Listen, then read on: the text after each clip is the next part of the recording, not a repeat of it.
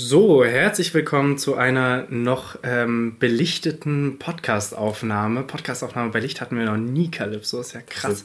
Jetzt übertreibst du. Hatten wir noch nicht, oder? Hatten wir schon. Doch, Ja? Doch, doch. Echt? Okay, dann ist schon, es ist schon, schon ein paar. Wochen her. Ja. Ähm, ja, herzlich willkommen. Schön, dass ihr auf den grünen Button oder den grauen Button gedrückt habt, äh, je nachdem, auf welchem Streaming-Dienst ihr euch rumtreibt. Ähm, frohe Weihnachten euch da draußen, wann auch immer ihr das gerade hört, am 24., am 25., am 26. oder ihr seid voll verspätet und hört es erst im neuen Jahr. Ähm, aber die, die es hier ganz pünktlich hören, frohe Weihnachten. Ähm, Calypso, wie geht's dir? Die Leute, die es verspätet hören, bekommen auf jeden Fall kein Fleißbienchen von mir. Ähm, genau, ja, mir geht es eigentlich, glaube ich, ganz gut so. Alles in allem. Ich hatte gestern einen Auftritt beim äh, Slam in Jena, beim Poetry Slam im Wagner. Ähm, das Ganze lief ganz gut, es hat Spaß gemacht und deswegen bin ich noch ein bisschen beflügelt, würde ich sagen. Ich dachte gerade, du nimmst meine Tasse und trinkst daraus. Nein, nein, nein. nein. Wie geht's dir denn eigentlich? Gut, äh, leicht im Vorweihnachtsstress, aber ansonsten äh, geht es mir gut. Es ist jetzt die äh, vorletzte Aufnahme in diesem Jahr ähm, generell Podca äh, am Podcast. Und ähm, so sehr ich Podcasts äh, liebe, ähm, bin ich nicht unglücklich gerade. War jetzt Äh, auch eine lange war- Woche mit viel podcast War bei dir. jetzt, war jetzt wirklich viel äh, in den letzten Tagen. Ähm, ja, ganz kurz zu, äh, zu, zu unserem Podcast Kontraktion. Ähm, findet weiterhin statt da draußen an alle, die sich Sorgen machen, dass es hier irgendwie eine Weihnachtspause gibt. Also für Calypso und mich gibt es schon eine Weihnachtspause. Aber wir haben, wie wir schon angekündigt haben, vorproduziert. Das hat auch schon stattgefunden. Und so wird es am 31. und am 7. Januar ähm, Folgen geben mit Calypso und mir. Heißt, äh, die Weihnachtspause, die wir uns vielleicht nehmen, oder die Winterpause, die wir uns nehmen, von der bekommt ihr gar nichts mit. Ja, und ihr könnt euch drauf freuen, äh, Texte von uns beiden zu hören und die Diskussion Voll. dazu. Ja, Bin auch sehr gespannt, wie das ankommen wird. werde ich auch nochmal ganz anders bewerben. Ja, ja, auf jeden Fall. Hä? Na, wir müssen dann alles, wir müssen das alle ganz viel teilen, äh, weil es dann ja auch jetzt mal mehr um uns geht. Also Voll. Äh, ist, das ist ja wichtig, Ja. weil wir sind wichtig. Wir sind, wir sind wichtig. Äh, Das ist der Titel der Folge. Oh mein Gott, das wäre. Nein, kommen wir zum richtigen Titel der Folge. Worum geht's denn heute und wer ist denn heute da, Calypso? Genau, äh, wir beschäftigen uns heute mit dem Thema Politik in der Kunst, Satire und ähnliche Kunstformen. Ähm, und als Gast haben wir heute Andy da, auch aus dem Contra-Universum. Äh, mittlerweile auch schon echt fester Bestandteil geworden. Und ähm, genau, äh, hallo Andy. Hallo. Teil des äh, imaginären Vorstands. Oh mein Gott, das habe ich auf dem Podcast noch nie angesprochen. Ja. Ja. Aber auch ganz ehrlich, auch wenn ich äh, mit Leuten drüber rede, ich bin so, ja, also ich war zweimal bei einem Walker-Treffen da, das war für die Leute schon genug, dass ich regelmäßig da bin. Ja, du gehörst jetzt mit zum Kern auf jeden Fall. Ja, Ähm, ich blinzel zweimal, falls ich hier festgehalten werde. Aber das seht ihr jetzt im Podcast nicht. Äh, Andy blinzelt gerade wie verrückt. Apropos, ähm, das ist übrigens nur, dass ich es hier nicht vergesse, weil ich möchte das irgendwann nochmal im Podcast besprechen. Ähm, Im Kollektiv gibt es ja schon eine gewisse Fluktuation, dass hier Leute kommen und gehen. Ähm, Gerade weil die meisten hier im Studium sind und manche jetzt halt fertig werden im Sommer und da gehen viele bei Contra. Und sobald wir das intern besprochen haben, was ich vorhabe im Januar mit euch zu besprechen, ähm, vor allem mit denen, die bleiben, wie wir drei, Ja. ähm, könnte man das mal ein bisschen in der Folge so ein bisschen aufarbeiten und aufgreifen. Ich glaube, das kann auch sehr interessant sein für Gruppenbildung generell. Ja. Ja.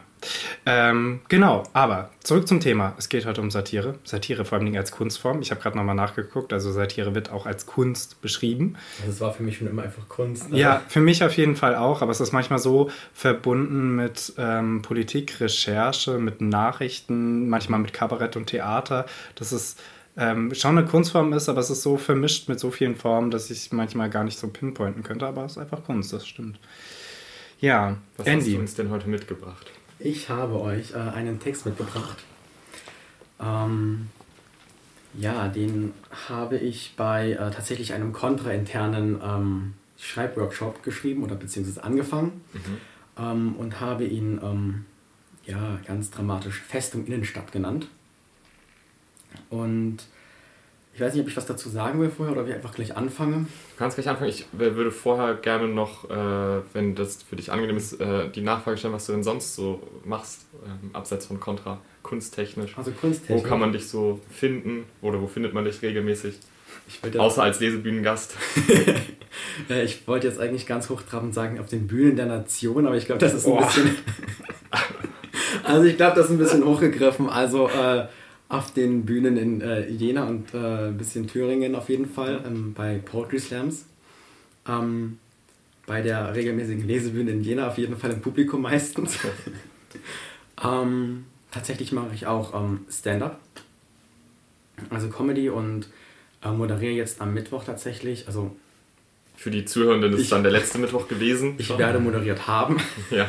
Sehr gut. Zu, äh, Futur 2, man kann es so wenig benutzen im Podcast-Format. Mhm. Erstaunlich oft. Es ist so toll, ne? Ja. Ich werde am Mittwoch ähm, das Open Mic in Jena moderiert haben.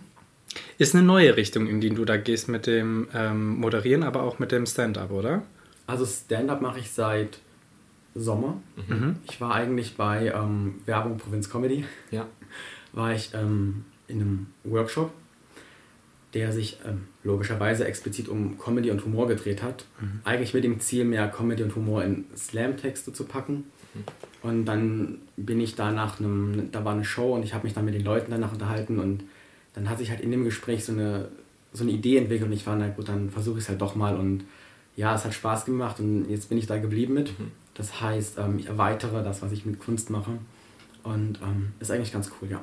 Ich finde es cool, dass du sagst, dass du es quasi so, dass sich dein Repertoire und die Art, Art und Weise, wo du auftrittst, einfach erweitert hat und nicht, dass du von einem irgendwie ins andere übergegangen bist. Also du machst auch immer, du bist immer noch bei Poetry Slams und das ja. wird auch weiterhin so sein wahrscheinlich. Ja, auf jeden Fall. Also Kunst machen und schreiben ist halt einfach cool und wenn man mhm. da verschiedene Kunstrichtungen hat, ähm, ist das nochmal cooler. Also beim Poetry Slam kann ich lustig oder ernst sein, das ist egal. Ähm, auf Stand-Up-Bühnen kann ich es auch, aber ja. da lachen die Leute dann halt nicht. Das ist dann scheiß Abend, wenn sie dann nicht lachen, wenn ich nicht lustig bin. Deswegen ähm, ist es auch cool, dass man da mal eine spezielle Anforderung hat, ja. ja. Okay, kommen wir zum Text. Ja. Dann darfst du gerne anfangen, wenn du magst. Ja, ich mag. Äh, ja, genau, ich habe schon gesagt, Festung Innenstadt. Lassen Sie mich mich kurz vorstellen. Resistent ist mein Name, wehrhaft resistent. Für Freundinnen auch einfach Resistenz. Bitte, nein, zivile Resistenz ist meine kleine Schwester. Bitte verwechseln Sie uns nicht. Ich heiße Sie herzlich willkommen zur jährlichen Konferenz des Städteplanungstages und bedanke mich im Namen aller Anwesenden bei den diesjährigen SponsorpartnerInnen der Tagung.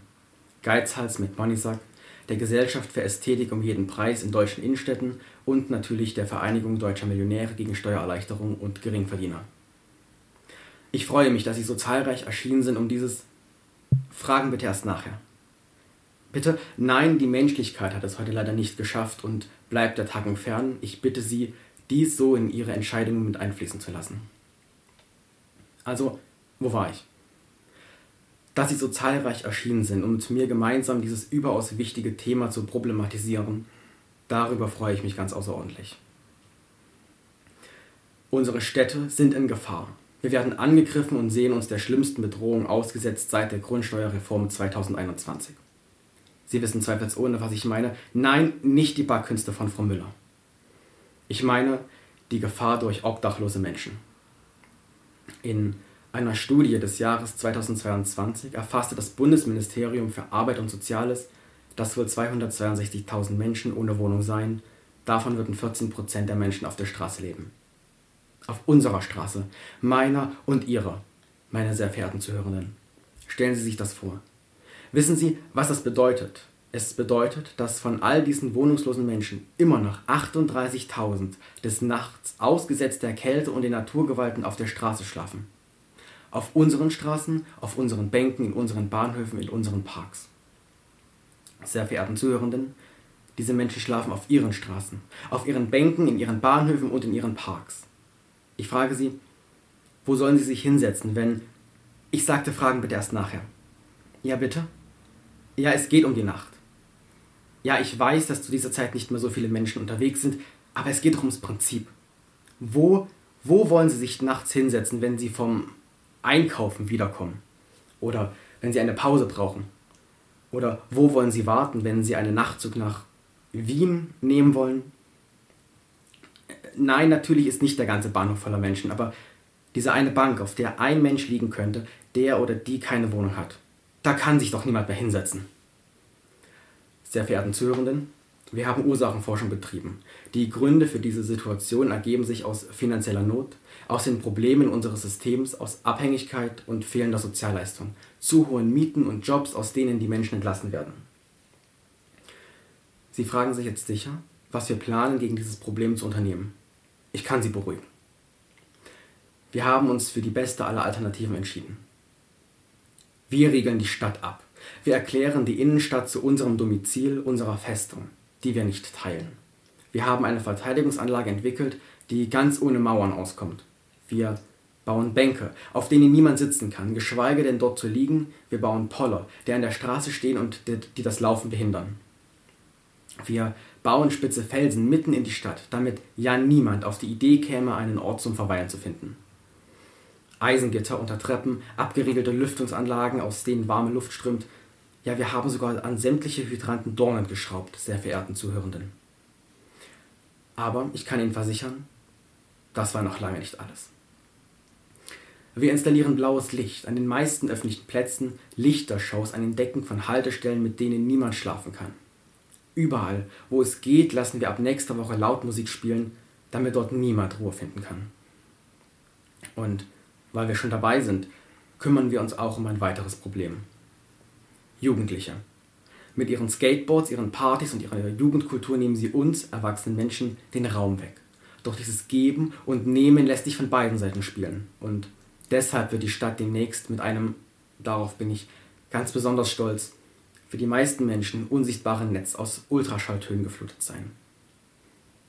16 bis 19 Kilohertz, Schalldruckpegel bis zu 104 Dezibel, 20 Meter Reichweite. Meine Damen und Herren, das ist zweimal so viel, wie Bluetooth-Kopfhörer reichen. Und um, ihn, und um Ihnen ein genaueres Bild zu geben, wovon wir hier reden, der Spiegel schreibt dazu. Über 700 Mal hat eine Firma aus Fechter nach eigenen Angaben den Pieper in Deutschland verkauft. Auf einem Beipackzettel ist zu lesen, das Gerät diene dazu, Gruppen von Jugendlichen zu zerstreuen, die durch ihr unsoziales Verhalten die Öffentlichkeit belästigen oder bedrängen.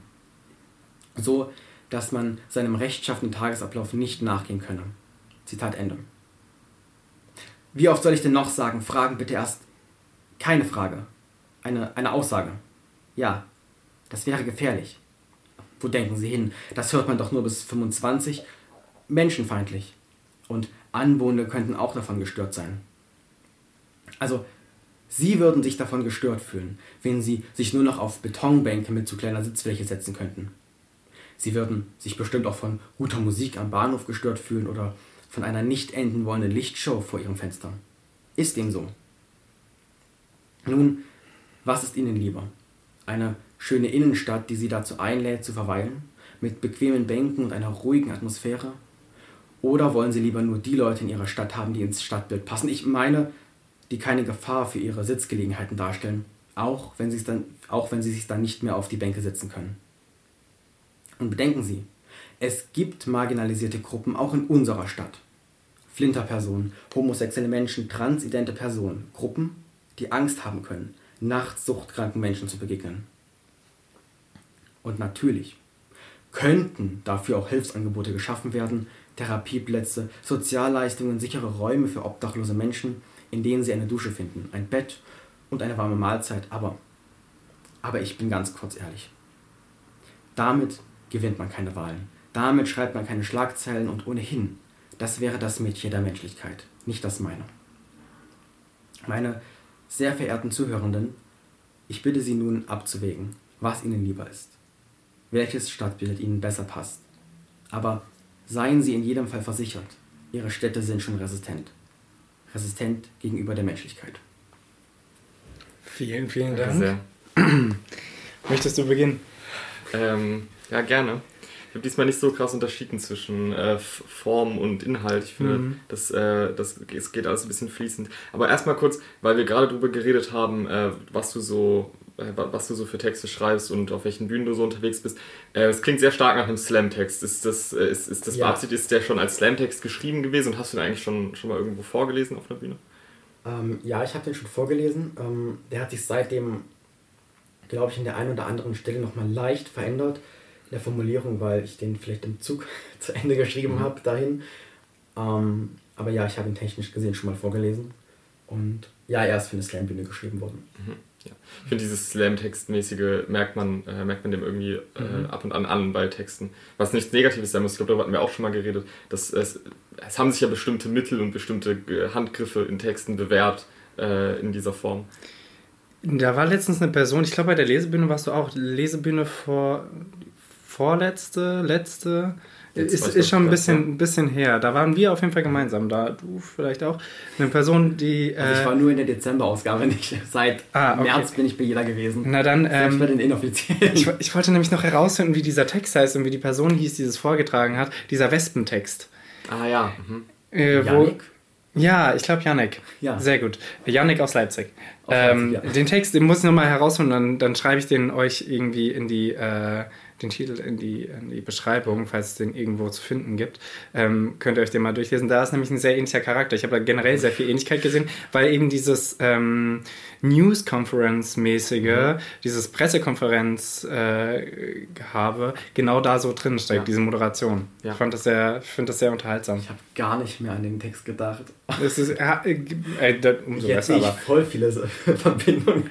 Ja, aber es ist ja an sich was Gutes. Ich, mir hat der Westtext damals auch sehr gut gefallen. Ich erinnere ja. mich auch, welchen du meinst, ja. Generell, also um jetzt, ähm, heute kann man sehr viele Brücken zum eigentlichen Thema schlagen, auch schon bei der Analyse, das finde ich sehr gut. Ja.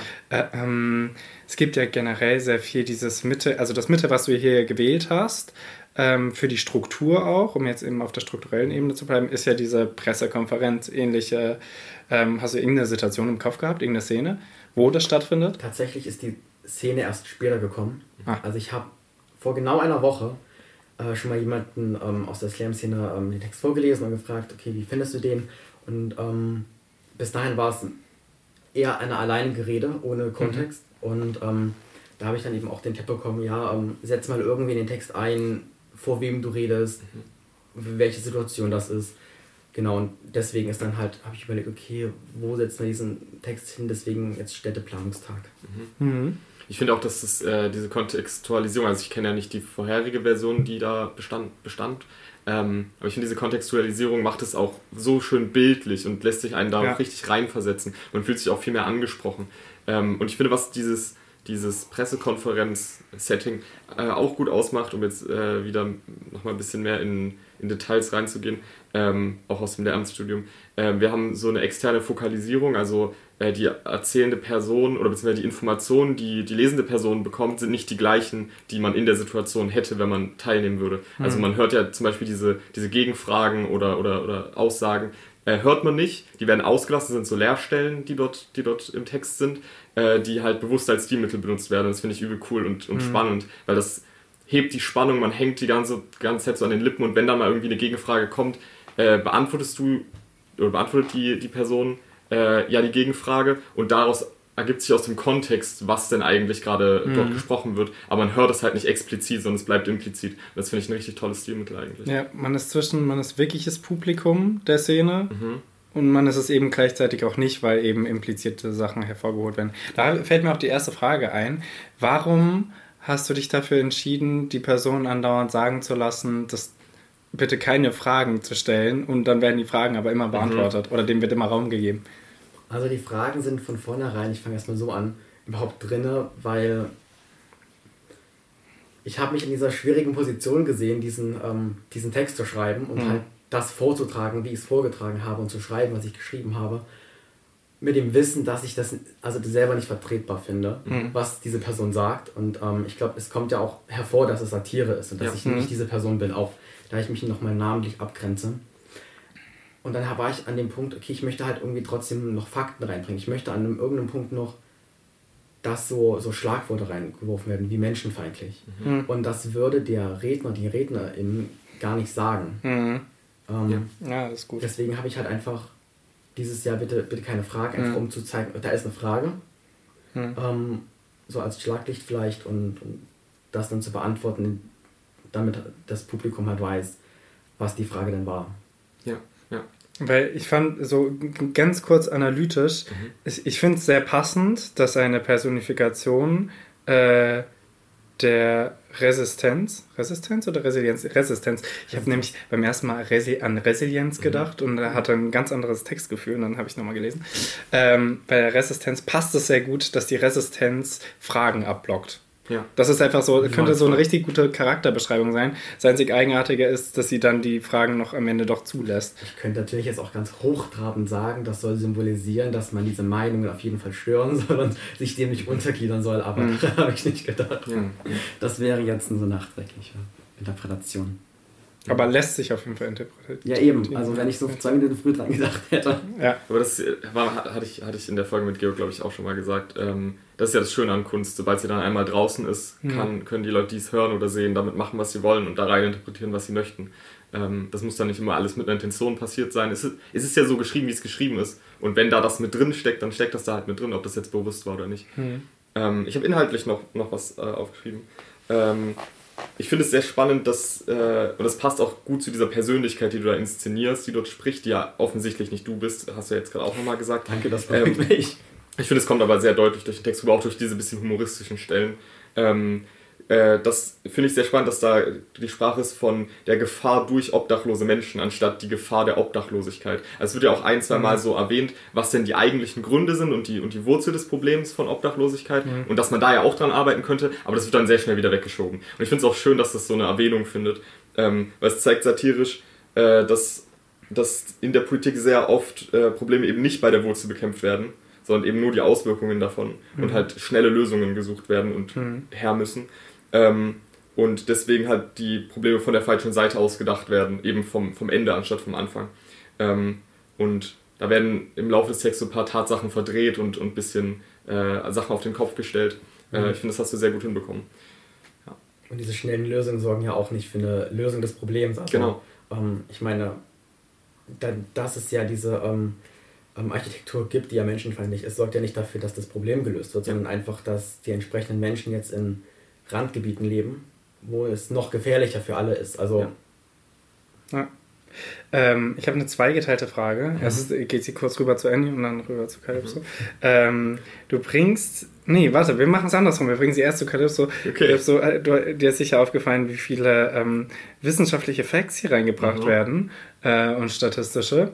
Ähm, von Dezibel über ähm, diverse Zitate, wie viel ähm, der, der Pieper verkauft wurde ähm, und so weiter und Zahlen so von fort. Obdachlosen Äh, so Zahlen von weiter. Obdachlosen in Prozent auch angegeben. Ähm, wie hat dir das? Das muss dir doch gefallen haben, oder? Also, Ähm, ich, mag das, ich mag das generell bei Texten sehr gerne, äh, um erstmal auf was ein bisschen anderes, aber um deine. Frage erstmal nicht zu beantworten. Ja, wie immer, wie immer, du kennst mich. Ähm, ich mag es bei Texten sehr gerne, wenn so Fakten mit Gefühlen vermischt werden. Und ich finde es aber hier an der Stelle unfassbar spannend, dass es halt eben nicht gemacht wird. Also es wird so, es wird so sehr nüchtern und rational darüber gesprochen und diese Fakten ähm, äh, unterstützen in dem Fall dann halt auch irgendwie wieder die Persönlichkeit von dieser sprechenden Person. Wir Person, aber ähm, dass sie eben sich so auf Fakten beruft und so weiter. Und dann aber trotzdem, das hatten wir ja gerade schon gesagt, ähm, aus diesem Problem und, den daz und der, der dazugehörigen Faktenlage eben nicht die richtigen Lösungen, äh, oder zumindest aus, aus meiner Sicht, äh, die richtigen Lösungen daraus rauskristallisieren kann. Obwohl ja eigentlich alle, alle Informationen dafür da liegen. So. Ähm, und man eigentlich dann auch wirklich am Problem, an der Wurzel, an der Ursache kämpfen könnte. Und es wird sich aber explizit trotz dessen, dass die Person gut informiert ist und die Fakten hat, äh, eben ja, auf, auf einfach nur Auswirkungsbekämpfung äh, beschränkt. Okay, also ich lese aus deiner ähm, verkomplizierten Antwort heraus, das hat dir gefallen. Ja, natürlich. Ja, sehr schön. Ähm, und dann die, der andere Teil der Frage wäre, natürlich muss ich das in de, der Hinsicht stellen, die, die Zahlen stimmen alle, oder? Also, du hast dir nichts ausgedacht, weil das wäre ja wirklich, das wäre ein bisschen problematisch. Ich glaube, diese Satire muss ja irgendwo noch einen ähm, Realitätsbezug haben, dass man merkt, ähm, okay, hier wird sich nicht nur was ausgedacht, es ist nicht nur Fiktion, sondern es geht auf, es bezieht sich auf irgendwas. Und wenn du dann Fakten reinbringst, dann sollten sie vielleicht keine Scheinfakten sein. Also es Und ergänzend dazu noch, äh, wie viel Spaß hat die Recherche gemacht? Ich liebe Recherche. Okay. Ah, Ich, äh, das ist der Punkt, ähm, äh, ich beantworte das jetzt auch mit einem anderen Thema ganz kurz. Ich darauf zurück. Ähm, eine, eine, Slammerin ähm, hat mir neulich erzählt, sie ähm, studiert in, in, in Weimar und eins ihrer Seminare ist TikTok. Und die müssen dann auf TikTok recherchieren. Okay. Und ich habe mir gedacht, wenn ich das machen würde, ich würde zwei Stunden lang irgendwas auf TikTok machen und wenn dann der Moment ist, wo ich es realisiere und weg sein würde, müsste ich dann trotzdem noch da bleiben. Also das ist auch eine ganz wilde Sache. Nee, die Fakten stimmen. Okay. Sehr Äh, gut. Also äh, du siehst jetzt sehr erleichtert aus. Ja, ja. Äh, Nee, die Studie gibt es tatsächlich. Die wird, glaube ich, glaube ich, alle zwei Jahre erhoben. Deswegen sind die Zahlen auch von letztem Jahr. Ähm, die wird alle zwei Jahre erhoben. Ähm, da sind die, Fak- äh, die Zahlen raus, die 700 Mal, wo dieser Pieper verkauft worden ist. Weißt Ähm, du, wie die heißt? Also selten ist mir Quellenanga sind mir Quellenangaben wichtig ich hier im äh, Podcast. kann aber es auf jeden Fall wiederfinden, dann können wir das es ist die gut, weil dann, packen. Genau. dann packen wir das auch da rein, Mhm. genau. Ich kann auch dann den Spiegelartikel angeben mit dem, mit dem Pieper. Ähm, genau, gut, die 14% sind vielleicht ein bisschen gerundet. Ähm, Mhm. Auch Dreisatz auspacken, das habe ich. Nee, Mathe. Mathe Studieren muss wir man- alle absichtlich nicht. Mathe muss man nicht in die Recherche Ja, bringen. wobei ich sagen muss, mit meinem Logik-Seminar ist da zu viel Mathe drin. ja, das hatte ich ja auch am Anfang. Ähm, ich habe noch äh, einen letzten Punkt zum Ich Text. habe dann auch noch einen letzten Punkt gemacht. und gerne noch eine erstmal da. Frage. Also genau, Ach so, dann Moment, machen wir und- und- Punkt, und- Punkt, Frage. Und Ha. zu Fakten, äh, die Sache, was mit, mit den Dornen an Hydranten und so weiter, das äh, ist basically der Wikipedia-Eintrag. Also da gibt es auch Bilder dazu und ich finde das ganz wild. Das ist, also, Aber das, das finde ich jetzt Menschen- krass. ja. Also ich, ich kenne auch viel von dieser, von dieser äh, Architektur. Es hat auch irgend so einen coolen englischen Namen, weil es im... Äh, Postal Architecture oder so. ja, ja, genau, Ja. genau. Weil, weil das in, äh, ich glaube, irgendeiner amerikanischen Stadt das allererste Mal ausprobiert wurde. Ich glaube, actually in New York, da hat man in den, Ja. in den U-Bahnen die Bänke irgendwie mit so einer. Weiß nicht. Ich glaube, die hatten so eine Armlehne nochmal zwischenzeitlich eingefügt Ja, genau. drin. Also, was man heute Ja. auch noch sieht bei uns. Ähm, Und von ja. da ist es dann halt irgendwann auch zu uns übergeschwappt. genau. Ja. Ähm, ich weiß gar nicht mehr, was ich noch dazu sagen wollte. Ich, Sorry. Also ja, menschenfeindliche Arch- Architektur ist auf jeden Fall ein Ding und es ist echt gruselig, wie verbreitet das ist. äh, weil wir gerade bei den Hydranten waren, das war tatsächlich eine Sache, wo ich dachte, okay, jetzt kommt so ein bisschen Überspitzung auch mit rein, was ja auch Stilmittel ist bei Satire. Hm. Ähm, aber wenn ihr jetzt sagt, dass so, sogar das mit den Hydranten existiert, das, ich, äh, kon Das- konnte ich das- mir nicht vorstellen, als ich diesen Text gehört Das habe. war ja bei der Recherche eben das Tolle, dass ich nicht mehr übertreiben musste. Mhm. Also alles da drin, das blaue Licht, das ist alles da. Mhm. Und man denkt ja auch darüber nicht nach, Ja. also was das für Auswirkungen hat.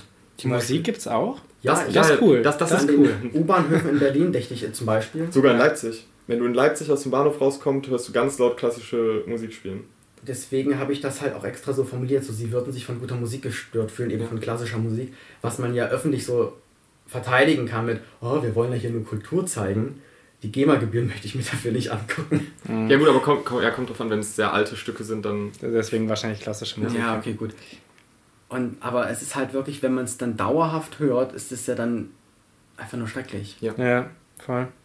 Allem, wenn es für Elise zum hundertsten Mal in Folge ist. Und wenn Ähm, du dann halt in der Zeit nicht schlafen kannst. Du ja. wolltest noch einen Punkt machen. Ähm, ein Punkt zum Humor, äh, der auch sehr auf den Slam-Humor an Mhm. sich äh, abzielt. Ähm, ich finde nämlich eine Stelle, also ich fand sehr, einige Stellen sehr lustig und musste schmunzeln oder lachen. Ich sag gleich auch meine Liebste. Eine fand ich wirklich fragwürdig und da wür- würde ich gerne wissen, warum du sie gewählt hast, war, nein, nicht die Backkünste von Frau Müller. Ähm, woher kommen die Backkünste von Frau Müller? Ja, das habe ich auch nicht. Insider. Ich wollte gerade auch sagen, das klingt so ein bisschen wie eine Sache aus deinem Leben. ja. Nee, nee, äh, keine Sorge, ich habe keine Frau Müller, die für mich backt. Backt? Weiß nicht.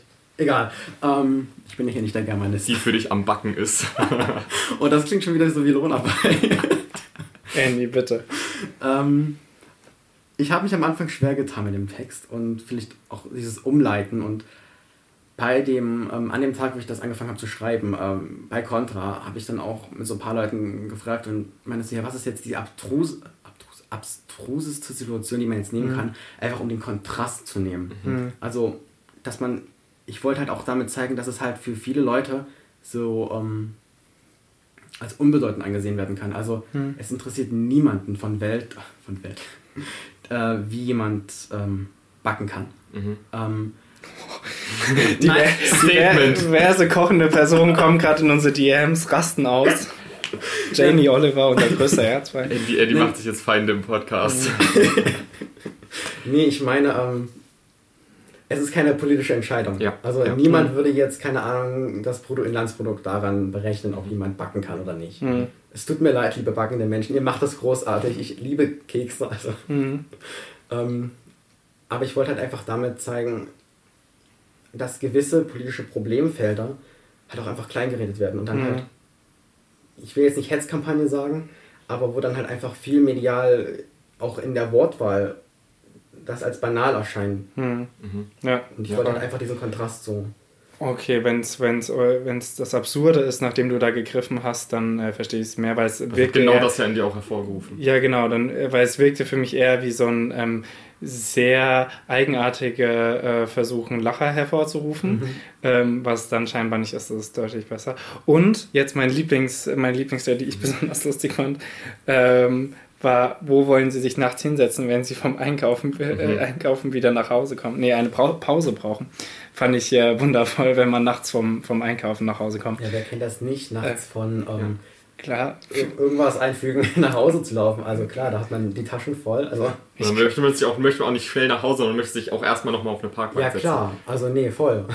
Äh, aber ich finde es interessant, dass du, dass deine beiden Textstellen, die du rausgesucht hast, leiten perfekt auf meinen, auf meinen Punkt über. Äh, denn äh, nämlich die Absurdität, die wir gerade auch schon angesprochen Hm. haben. Äh, das ist, finde ich, ein, eines der, der stärksten Augenmerk. Es ist das Augenmerk des Textes, ähm, dass dieser Text so komplett von Absurdität strotzt. Also wir hatten jetzt gerade schon mal gesagt, äh, sowohl diese ganzen, ähm, äh, diese ganzen Architektur äh, Entscheidungen oder so klingen so schon absurd genug und dann auch nochmal umso absurder, dass sie existieren. Ähm, aber auch so, wie die Person spricht und wie sie mit Fragen und so umgeht und so weiter, ähm, hat alles diese riesige Absurdität. Ich habe auch mir als, äh, als Spitze des Eisberges aufgeschrieben, das ist die, das Nachts-Einkaufen-Beispiel, Mhm. äh, das wir gerade schon besprochen haben. Und ich finde, ähm, das, was dieses Stilmittel macht, dass, es so, dass dieser Text so unfassbar absurd wirkt, äh, dass es darauf hinweist, wie absurd auch die Realität ist. Also das, was eigentlich damit angesprochen wird. Mhm. Also dadurch, dass, dass man es im Text so auf die Spitze treibt und so, und so unfassbare oder, oder ähm, ungreifbare Beispiele dafür findet, wie eben zum Beispiel das Nachts-Einkaufen, ähm, äh, lässt einen dann halt darüber nachdenken, wie absurd eigentlich auch die Realität ist, in der wir leben und dass solche Dinge eben existieren. Ja. Du hattest Ja. noch eine Nachfrage. Ich hatte noch eine Nachfrage. Äh, du hattest es gerade auch schon anklingen lassen, Andy, aber ist der Text für dich Satire, den du jetzt geschrieben hast? Also würdest du den als, als äh, Satire, nur als Satire beschreiben? Also, in meinem Verständnis von Satire, ich definiere das halt vielleicht einfach mal, Mhm. weil ich glaube, das ist Das wäre auch meine zwei, erste politikwissenschaftlich. Ich glaube, generell sollte man da, bevor man sagt, was, was ist, definieren. Hm. Ähm, also für mich ist Satire einfach ähm, eine ja, politische Kunst, wo man einfach schon eine Meinung darstellt. Also Mhm. das ist, finde ich, komplett legitim, das zu tun. Ähm, eine Meinung darstellt, ähm, aber eben vielleicht auch auf einer humoristischen Art oder einfach einer absurden Art, wie du gesagt hast, Calypso. Ähm, und dementsprechend ist dieser Text für mich äh, Mhm. Satire. Ich habe auch in meinem Notizenprogramm, ähm, wo ich dann meine Texte so ein bisschen als, als Archiv führe, habe ich das auch mit dem Text Satire versehen. Deswegen, Mhm. ja. Ja, und Sat- Satire will ja auch immer irgendwo Missstände aufdecken oder zumindest auf Missstände hinweisen und ich finde, das macht der Text sehr exzellent. Ja, das finde ich nämlich auch. Und auch danke, dass du äh, Satire nochmal beschrieben hast. Wäre nämlich auch erstmal meine Frage gewesen, was politische Satire für euch ist. Willst du da auch nochmal Ich anecken? finde, nee, ich möchte, Schließt du dich an? ich möchte in keinem Fall anecken. Ähm, und ich glaube, dass das äh, Andy ganz gut auf den Punkt gebracht hat eigentlich. Ich habe das jetzt noch ergänzt mit dem äh, auf Missstände hinweisen, aber ich glaube, das wäre auch meine Definition. Ja, sehr gut. Deine erste Frage. Wollen wir jetzt äh, schon zur Diskussionsrunde? War das schon die erste Ja. Frage der Diskussionsrunde? Oh Gott, dann sind wir jetzt hier in der Diskussionsrunde gelandet, ohne dass wir es richtig angekündigt haben. Ja, Äh, ja, natürlich. Ich habe äh, mir auch zwei Fragen überlegt. Ähm, und ich würde sagen, wir starten direkt mal mit der größeren, äh, weil die vielleicht ein bisschen mehr Zeit in Anspruch nimmt. Und zwar die Frage, die ja sehr eng mit Satire und auch Politik äh, oder politischen Themen in der Kunst zusammenhängt, nach der Kunstfreiheit. Darf Kunst alles? Das ist ja so die Frage schlechthin, die natürlich auch viel zu groß gegriffen ist. Deswegen habe ich es danach nochmal ein bisschen eingegrenzt. Ähm, ob ihr denkt, dass Kunstfreiheit das, das Totschlagargument ist, für das sie immer gehalten wird oder als dass es immer angepriesen wird. So. Ähm, wir haben als Special Gast heute Danger Dan eingeladen, Ah. der dazu gerne ein paar Worte Dan, sagen würde. Ähm, Ist das zufällig auch dein Kunsttipp? ne, meiner nicht, nee, ich halte mich da raus. Okay. Ähm, Also dann fügen wir das mal kurz ein. Ja, ähm, ja nochmal deine Frage. Also, äh, deine Frage ist, ob Kunstfreiheit ein Totschlagargument ist. Zumindest wird es sehr oft von Leuten, meiner Meinung nach, so wie ich das mitbekommen habe, als Totschlagargument benutzt für, ja, ich darf ja eigentlich alles sagen, solange ich mich im Rahmen der Kunst bewege. Ja, klar, nein, das ist auf jeden Fall ein Totschlagargument, meiner Meinung nach. Annie, kannst gerne gleich dazu auch nochmal was sagen. Ähm, Finde ich auf jeden Fall, weil ähm, ich oft das Gefühl bekomme, dass Menschen, die äh, mit diesem Wort um sich werfen, sehr wenig reflektieren. Mhm. Und wenn die Reflexion davor gegeben wäre, dass die Menschen drüber nachgedacht haben und gesagt haben, nee, doch, genau so will ich es machen, mhm. vollkommen fein. Dann ja, sagst du, dann darf Kunst ich, ich, alles. ich habe drüber nachgedacht und ich weiß auch, was vielleicht problematisch ist mit meiner Kunst und mit meinem Kunstwerk, weil, was es vielleicht auch nicht beachtet, aber das ist mir trotzdem wichtig, dass es genau so ist. Ja. Kunstfreiheit. Irgendeinen Scheiß machen und sagen Kunstfreiheit, das ist totaler Quatsch. Ja. Andy, bitte. Andy, und jetzt du. Und jetzt? du. Oh, ich fühle mich von der Kamera. Vorlesung. ähm, nee, weil hatte ich auch mal was sagen wollen und dann hat jemand vor mir was gesagt. Ich war so, äh, Moment. ähm, ich wollte tatsächlich genau das Gegenteil sagen. Oh, oh Diskussion. Diskussion. ähm, ich ähm, würde meine Antwort nur ein bisschen anpassen. Ich würde sagen, deskriptiv, also beschreibend der aktuellen Situation, darf Kunstfreiheit kein Totschlagargument sein. Mhm. Einfach weil für mich eine, wie du gesagt hast, eine Reflexion darüber, was Kunst ist und was ich ausdrücken möchte, schon inbegriffen sein sollte in der Kunst. Also meinetwegen, wenn man ein Kinderbuch schreibt oder irgendein Gemälde malt, das äh, jetzt keine politische Aussage hat, dann interessiert es jetzt auch niemanden, ob da jetzt eine Kunstfreiheit drin steckt oder nicht. Alles hat eine politische Aussage. Da kommen wir auch gleich zu. Ich stimme ich eigentlich prinzipiell auch zu. Ähm, aber ein Stillleben weiß ich jetzt nicht, wie du das so ein, so ein Stillleben. Ich sehe auf jeden Fall beide Punkte, ja. Der Streit ich, äh, um, es, um es mit Alligators Worten zu sagen, ich kann beide Seiten verstehen. äh, ja. Ähm, wo man dann natürlich auch sagen kann, also wenn jetzt wirklich alle Leute sich mit dem auseinandersetzen, was sie selber produzieren, ob es jetzt Schreiben ist, ähm, Malen, Ausdruckstanz, irgendwas, äh, also alles Künstlerische, ähm, und man sich halt damit auseinandersetzt, dann kann man wirklich sagen, okay, dann ist es eine Art, die ähm, eigene Meinung zu äußern. Mhm. Und ähm, das ist ja als äh, Grundrecht äh, festgeschrieben. Mhm. Wobei man ja auch da sagen muss, Meinung endet ja auch bei Hass. Also jemanden zu beleidigen ist keine Meinung mehr. Also dann, das mhm. muss ich öffentlich auch nicht äh, äußern. Und ich muss öffentlich damit leben können, dass Leute meine Meinung kritisieren. Also mhm. das, das muss gegeben sein. Ja. Deswegen ähm, ganz gleich, was man jetzt von Diskussionen darüber hält zu bestimmten ähm, künstlerischen Werken oder ähm, ähm, Aktionen, ähm, diese Diskussion muss in irgendeiner Weise ausgehalten werden. Also das auf jeden Fall, da würde ich auf jeden Fall zustimmen. Aber also ich meine, das ist die Frage, von welcher Perspektive man das betrachtet. Wenn man es von der rechtlichen, legalen Perspektive betrachtet, dann ist mir wichtig, dass die Kunstfreiheit wie auch die Meinungsfreiheit absolut ein Totschlagargument ist. Mhm, ja. Weil es ist einfach festgeschrieben und es ist, äh, ich sehe auch so, dass es festgeschrieben sein sollte.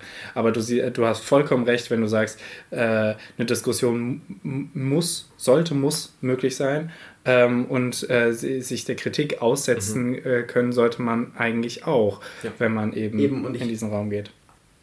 Würde mich jetzt aus dem Fenster lehnen, vielleicht ein bisschen, wenn ich sage, dass Leute, die sehr, sehr stark auf das ist ja Kunstfreiheit pochen, ähm, auch bei Themen, die jetzt vielleicht ähm, ja schon irgendwie gesellschaftlich als problematisch eingestuft werden können oder wo auf jeden Fall viel Gegenwind kommt, mhm. dann halt einfach dieses, ja, das ist ja von der Kunstfreiheit gedeckt, so ein bisschen nutzen als Wunsch, bitte hört auf darüber zu diskutieren. So. Ja. Mhm. Kunstfreiheit bedeutet ja. halt nicht, ich darf alles machen, ohne Gegenwind dafür genau. zu erwarten und mich, dem aus, mich damit auseinandersetzen zu müssen. Meiner Meinung nach, auch wenn, wenn man Kunst macht, muss man eben auch damit leben können und dem Ganzen auch Raum geben, dass dann darüber diskutiert wird.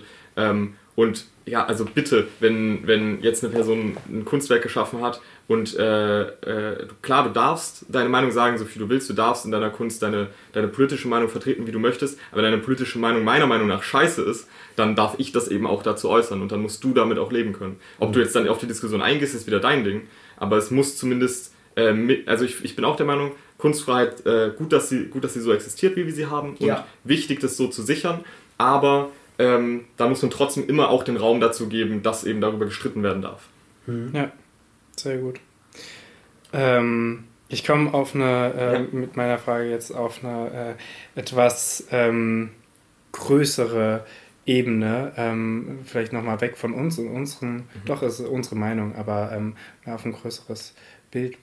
gezogen. Ähm, wie nehmt ihr denn momentan die politische Satire, wir beziehen uns jetzt vor allem erstmal auf Deutschland, mhm. ähm, wahr? Es hängt jetzt ein bisschen davon ab, wie viel ihr davon auch konsumiert mhm. und auch bewusst konsumiert, aber seid ihr der Meinung, dass momentan ähm, genügend, also das ist jetzt wichtig, eure Meinung, genügend politische Satire vorhanden ist, zu wenig oder so, dass es irgendwie gerade tatsächlich stimmig ist oder passt? Ist eine schwierige Frage, gebe ich äh, euch. Ich, ich würde, würd, glaube ich, zuerst mal, ich glaube, ich habe nicht so sonderlich viel dazu zu sagen. Unbedingt. Ich habe ähm, bis vor einige, bis vor, bis zu einem Zeitpunkt vor einigen Jahren habe ich relativ viel auch Satire konsumiert, konsumiert Kabarett äh, geschaut, ähm, auch so typische Sachen, die dann vielleicht ein bisschen mehr Low Entry auch im Fernsehen laufen und so, ähm, weniger lokal, ähm, sondern halt auch irgendwie mit einem größeren Bezug. Ähm, ohne da jetzt irgendwelche Namen nennen zu wollen, was ich da so äh, konsumiert habe. Aber ähm, da, das ist mittlerweile wesentlich weniger geworden, auch aus dem Grund, dass ich mich einfach äh, politisch ähm, in gewisser Art und Weise auch weniger damit auseinandersetze, weil es äh, auch mit Nachrichten und allem einfach schwierig ist, zurzeit irgendwie gut klarzukommen und sich trotzdem immer wohl informiert zu fühlen. Mhm. Ähm, weil es halt einfach auch eine sehr krasse, krasse äh, innere Belastung sein kann. Mhm. Ähm, deswegen ist das bei mir alles ein bisschen weniger geworden und deswegen kann ich, glaube ich, die Frage so äh, aus, aus, aus einem heutigen Zeitpunkt auch nicht wirklich beantworten, äh, ob mir das zu viel oder zu wenig ist, weil ich da einfach nicht mehr so krass im Thema drin bin. Mhm. Ähm, ich finde es auf jeden Fall immer sehr erfrischend und gut, äh, auf einer Bühne oder so mal wieder äh, politischere Texte zu hören oder auch jetzt wie heute im Podcast, um mir über sowas Gedanken zu machen. Ähm, da könnte man dann vielleicht sagen, so ein bisschen vermisse ich es dann, äh, und freue mich dann, wenn es mal wieder auftritt in meinem Leben. Aber das ist ja ein bisschen eine, eine selbstgewählte Verknappung, sage ich mal. Also ich entscheide mich bewusst, weniger davon zu konsumieren und freue mich dann, wenn es stattfindet. Mhm. Ähm, aber ich kann jetzt nicht daraus ableiten, ob, äh, ob ich finde, dass generell unabhängig von mir gesprochen zu, zu viel oder zu wenig äh, stattfindet. Mhm. Ich habe gleich nochmal eine äh, mhm. Äh, genauere Nachfrage da oder nochmal einen Punkt, aber erstmal Andy bitte. Ich finde die Schwa Frage schwierig zu beantworten, um ehrlich zu sein. Ich habe nie den ähm, Vergleich gezogen. Also ich habe nie ähm, gesagt, okay, ich konsumiere jetzt die Satire-Show, die Satire-Show, hier den Kommentar und hier das. Mhm. Und habe es in Kontrast gesetzt zur politischen Situation in Deutschland, um halt zu schauen, okay, ist das jetzt eine laute Stimme oder ist die Stimme eher, eher leiser? Ähm, ich glaube, das, also ich glaube, so rum könnte ich die Frage eher beantworten. Mhm. Ist die Stimme, ähm, also ist, ähm, also ich meine, das wird jetzt keine große Überraschung sein, dass die Satire, die ich konsumiere, größtenteils links ist. Mhm. Ich weiß nicht, ob es rechte Satire gibt. Wahrscheinlich. Stimmt, ja. Mit Sicherheit. Ähm, ähm, und da gibt es ja dann ab und an auch mal so einen, so einen Punkt, der dann politisch relevant ist oder wo das debattiert wird oder wo man ähm, drüber redet. Aber ob das jetzt genug ist oder zu wenig in der ich, vielleicht Quantität oder so, also kann ich jetzt gar nicht so leicht beantworten, um ehrlich zu sein. Ja, ich, ich gebe zu, die Quantität ist eine schwierige Frage, vielleicht dann doch eher die Qualität. Ich will nämlich auf etwas anderes hinaus. Ähm, ich nehme nämlich, eine, also ich konsumiere wirklich viel Satire ähm, in wirklich verschiedenen Formen, auch nicht nur aus Deutschland, sondern auch aus Amerika und aus England und aus der Schweiz. Und ähm, ich nehme gerade in ähm, jetzt Fernsehsendungen, die sich oder auch Programme, die sich irgendwie schon länger durchziehen, die sich schon länger verändern, irgendwie über zehn Jahre oder so. Ähm, als erstes kommt mir da jetzt die Anstalt äh, zu Kopf. Mhm. Ähm, werden meiner Meinung nach viele Satireprogramme zynischer. Ähm, und das passiert immer mehr. Also es gibt immer mehr, also ich, ich habe das Gefühl, es gibt, wird immer mehr Satire. Ähm, Menschen äh, benutzen Satire auch irgendwie so im Alltag hin und wieder, aus Versehen, unterbewusst, mhm. manchmal bewusst. Und ähm, entweder um sich davon abzugrenzen oder weil momentan das Gefühl ist, es ist gerade so drastisch in der Welt, werden viele Sat äh, Satiriker meiner Meinung nach noch sarkastischer, noch zynischer. Und ähm, ich weiß nicht, ob mir diese äh, Entwicklung gefällt, weil ich finde Zynismus immer ein, ein, gefährliches Spiel mit dem mhm. Feuer. Mhm.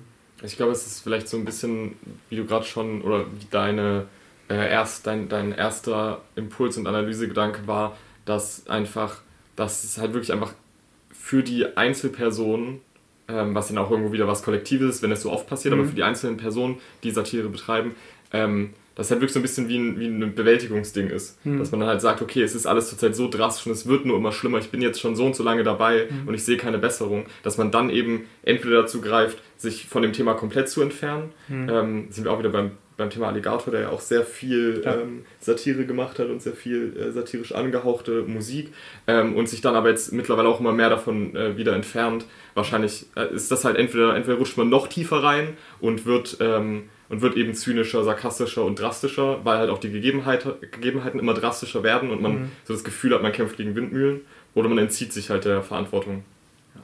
Ich freue mich gerade über die Don Quixote-Referenz. das ist toll.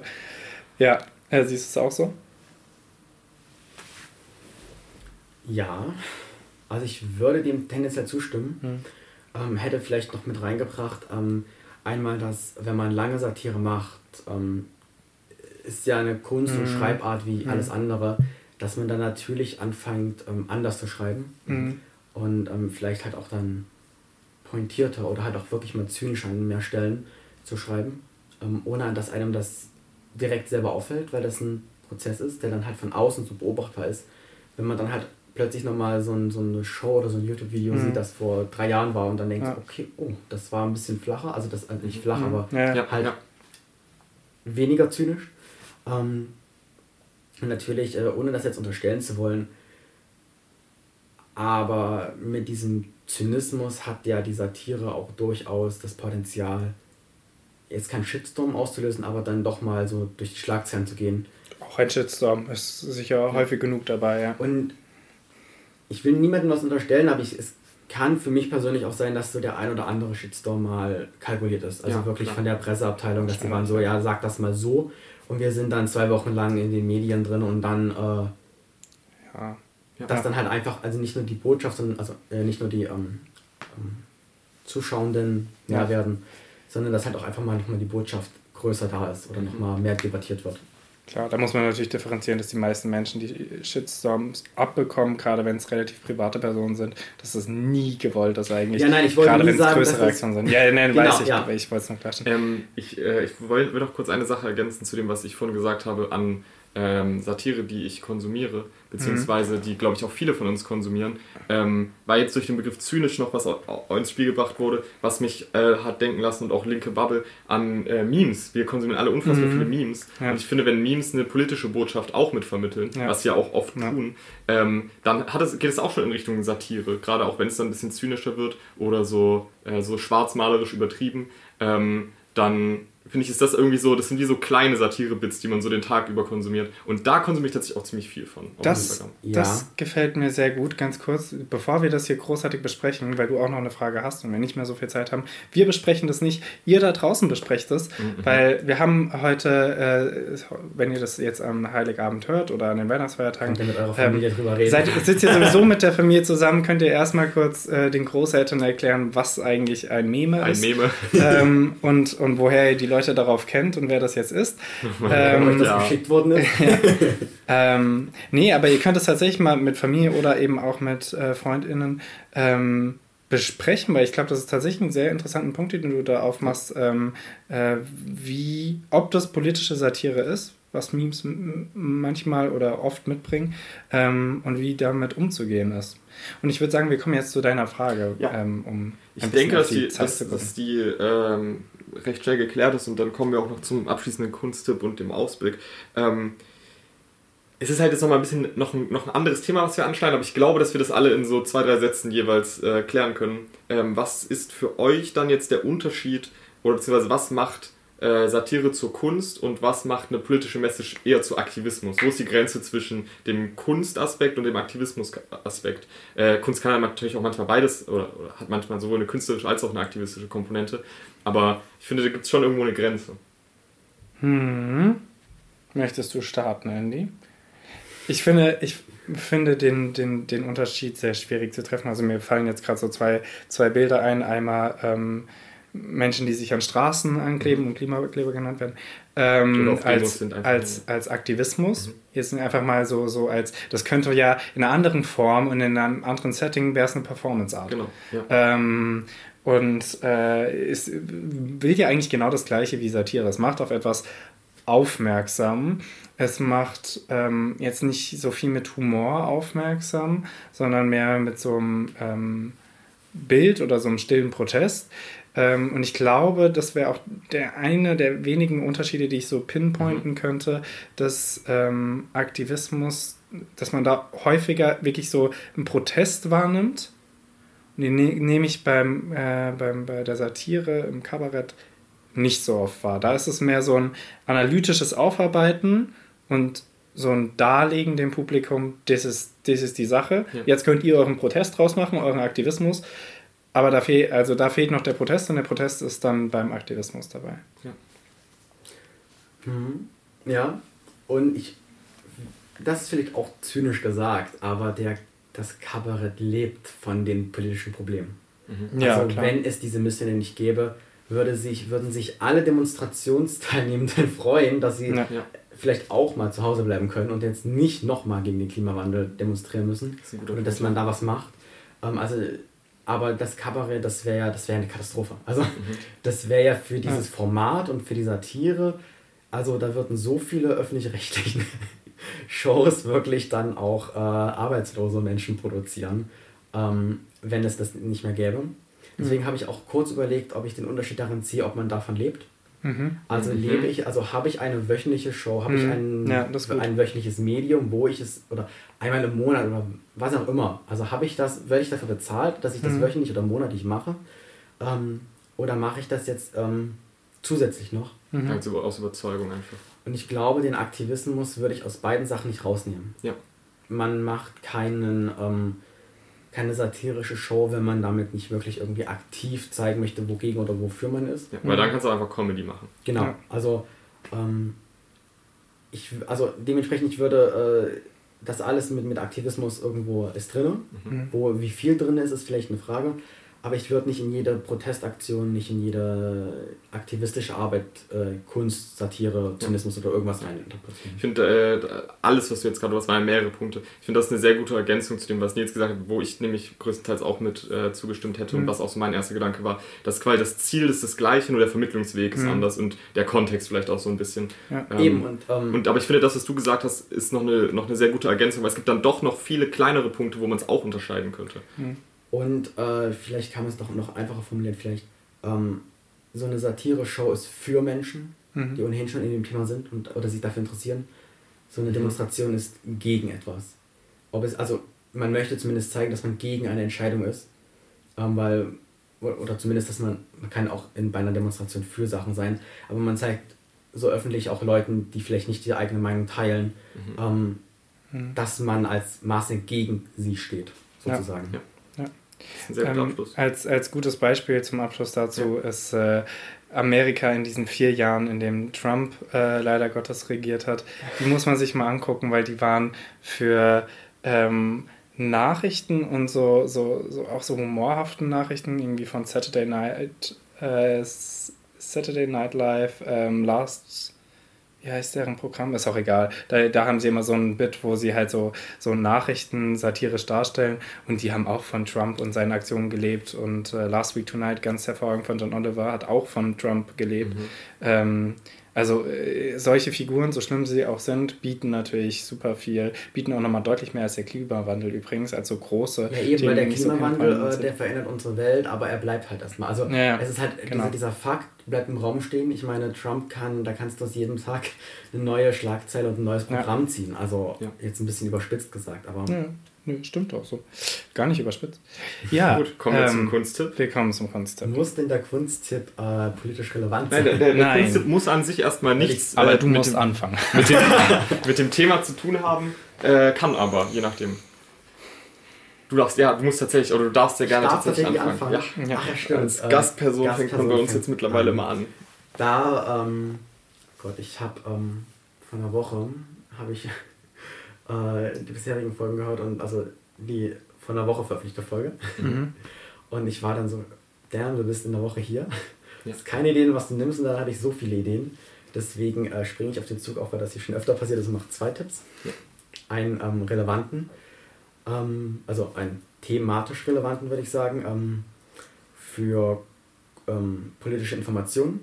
Mhm. Ähm, ist ein anderer Podcast, wenn ich Ja, klar, darfst du Ein- Werbung für den Podcast machen. Ja, genau, es ist ein politischer Podcast, heißt Lage der Nation. Sehr gut. ist einmal wöchentlich eine Ja. Stunde oder anderthalb Stunden, ähm, wo da über Politik gesprochen wird.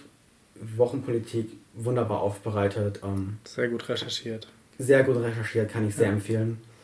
Ähm, Und auch gut verständlich. Also für Ja. Leute, die, die Schrecken haben vor dem, der politischen Lage, dass man nichts versteht. eben, genau. Also man kann, man kann einsteigen ohne Vorken Vorkenntnisse. Ähm, es wird nochmal erklärt, was was bedeutet. Ähm, Mhm, dann kann ich es vielleicht mal meiner Mama empfehlen. Tatsächlich. Das kann man Die machen. tatsächlich auch diesen Podcast hört. Mhm. genau. Ähm, und Hast du damit jetzt, lustigerweise. Ja. Und, der- dann eine Buchreihe tatsächlich. Mhm. Ähm, ich weiß nicht, vielleicht ist das äh, bekannt. Ähm, es gibt ja diesen Film Die Insel. Twilight. Oh mein Gott. Ja. Äh, es ist jetzt auch gerade Twilight. Nein, ähm, Die Insel der besonderen Kinder, also dieser Mhm, mhm. Kinofilm, der vor drei Jahren jetzt schon her, ne? Dreieinhalb Jahre. ich. Drei, vier. Ich habe das Buch gelesen irgendwann mal. Ähm, Oder gibt's auch den? Film würde ich auf keinen Fall empfehlen. Nee, Das ist ein Negativtipp. besser. Ähm, das Buch ist besser und die Buchreihe, die gibt so viel her, die ist so gut geschrieben. Ähm, ich habe den ersten Teil auf Deutsch gelesen, dann auf Englisch weiter. Mhm. Das heißt, ich weiß nicht, ob es auf Deutsch, wie es auf Deutsch ist. Ich weiß nicht, hast du es auf Deutsch gelesen? Ich habe aber nur den ersten Teil gelesen, Ja, wenn es also- mehrere gibt. Es gibt sieben, glaube ich. Ui, okay, dann ich habe Teil nachzuholen. gelesen. Also, ähm, ich habe äh, im Sommer Teil 2 beendet und war so, scheiße, ich muss weiterlesen und habe den sofort neu Mhm. nachbestellt, den dritten. Ähm, deswegen, also es ist, ähm, Ganz kurz zum Genre. Willst du kurz äh, in zwei Sätzen was dazu sagen? also ich glaube, es kommt schon eher in Richtung Horror, oder? Fantasy-Horror. Ja, ja, Fantasy, Horror und aber auch so ähm, Coming Out of Age, Adoleszenz. Mhm. Äh, es geht also es geht um Kinder mit besonderen Fähigkeiten, ähm, aber nicht so Blockbuster-mäßig aufgezogen, sondern eigentlich ganz angenehm und spannend und spannende Charaktere. Man, man lernt, genau, starke Charaktere auf jeden Fall. Hm. Man lernt eine komplett andere Welt kennen. Ähm, also wer auf ähm, Zeitreisen steht, das gibt es da auch. Hm. Ähm, und man lernt auch, ähm, also ich will jetzt nicht sagen, dass man Sachen lernt, Mhm. aber so ab und an, da sie sich auch in der Vergangenheit bewegen, lernt man so die ein oder andere Sache kennen, ähm, wo man sagt, okay, wow, das hätte ich jetzt nicht gewusst. Hm. Ähm, also jetzt nicht zu hoch interpretieren, aber Ja. ja.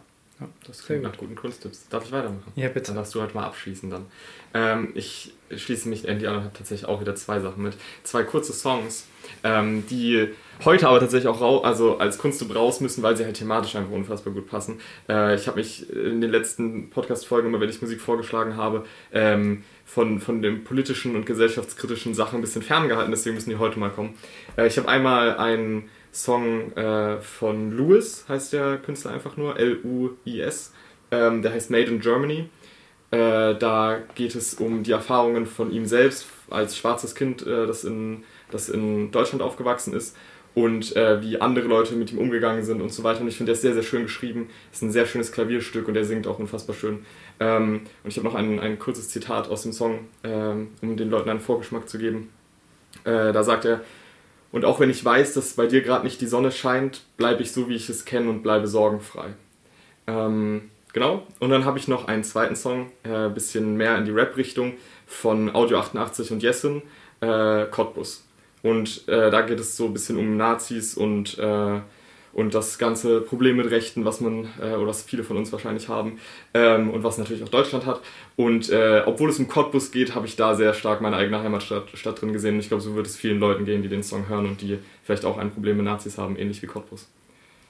Und damit leite ich über zu Nils. Sehr gut, Dankeschön. Und ähm, weil ich super frech finde, dass ihr zwei hattet, habe ich mir jetzt auch gerade noch eins rausgesucht, weil jetzt habe ich auch Mir zwei. ist auch währenddessen noch was, noch was viel Besseres eingefallen, als das, was ich gesagt habe. Also Mann. Ja, ähm, ich habe ähm, erstmal noch einen Song mitgebracht, weil du ähm, gerade davon gesprochen hast, ähm, wie es ist, als ähm, schwarzes Kind hier aufzuwachsen. Habe ich noch von Sinu, der bei uns auch schon aufgetreten Mhm. ist. Und ihr wart beide nicht beim Glashaus. Wir waren ne? beide nicht bei der, Ähm, der bei, Im. Glashaus hat er es nämlich auch da äh, gespielt. Ähm, ein Lied, das heißt Deutschland, Deutschland 21. Mhm. Und da erzählt er sehr ähm, mitreißend und man fühlt sehr mit von, ähm, seine, seine Erfahrungen als ähm, eben ähm, Mensch mit türkischen Wurzeln in Deutschland. Und es ist wirklich ein, ein sehr schönes Lied und es ähm, äh, übrigens Satire. Ähm, es nimmt satirisch ein Lied, ähm, ein Nazi-Lied, Hops, was Türke Türke oder so heißt. Mhm. Ähm, sehr gut, das auch nochmal aufzugreifen und sich ja. so zu eigen zu machen. Ähm, und dann auch das, äh, der andere Kunsttipp, sehr passend, ähm, Hagen Räther. Ich glaube, mein Lieblingskabarettist und, und Satiriker. Wie ähm, nochmal? Hagen Räther. Wundervolle Person. Zu wenige kennen ihn meiner Meinung nach. Ähm, mit seinem Programm Liebe. Ähm, ich weiß ehrlich gesagt nicht, warum das so heißt, weil ich bin immer wieder irritiert, dass es sehr wenig damit zu tun hat, wovon er erzählt. Aber der sitzt einfach immer, eine, also es gibt äh, von Dreisat wird das immer aufgezeichnet, gibt von 2011 eine Fassung, 2015, 16, 18, könnt ihr euch alle mal angucken, weil es, manche Sachen kehren wieder, vieles verändert sich aber natürlich auch mit der Zeit, immer was halt dann gerade ähm, wichtig ist zu der Zeit und er hat eine wahnsinnig beruhigende Stimme. Er ist, hat einen sehr gut pointierten äh, Sarkasmus. Ähm, man kann ihm sehr gut folgen und ähm, man kann sich auch sehr gut mit ihm aufregen. Also äh, gerne einfach gucken und am Ende spielt er immer schön auf seinem Flügel und das äh, klingt wundervoll. Insofern Hagenräter und Liebe. Dann habt ihr jetzt um die Weihnachtszeit eine Menge Kunsttipps, denen ihr euch widmen könnt. Ja. Ich glaube, die Songs sind recht schnell abgehandelt, aber äh, ich meine, gerade so, so nach, der, nach, dem, nach den stressigen Weihnachtstagen sich schön eine, eine, eine Show anzugucken. Ja, ich hätte jetzt auch noch Kunsttipps, ganz ehrlich. Kann ich noch, kann ich noch einen Ma, Weihnachten- mach, doch, mach, doch Ja. einen, mach doch einen Podcast draus. Ja, mach einen Podcast auf. So, so ein wöchentlicher Kunsttipp-Podcast. Ja. Ähm, Oh, ihr könnt mir ja auch, ihr könnt ja dem Account schreiben dann. Ja, Dann genau. mehr- Dann kriegt ihr noch mehr Kunsttipps. Sehr gut. Ähm, genau, und damit hört ihr Calypso und mich nächste Woche am 31. am letzten Tag des Jahres. Und bis dahin habt eine gute Woche, kommt über die, gut durch die Weihnachtszeit und äh, habt euch lieb. Ciao. Tschüss.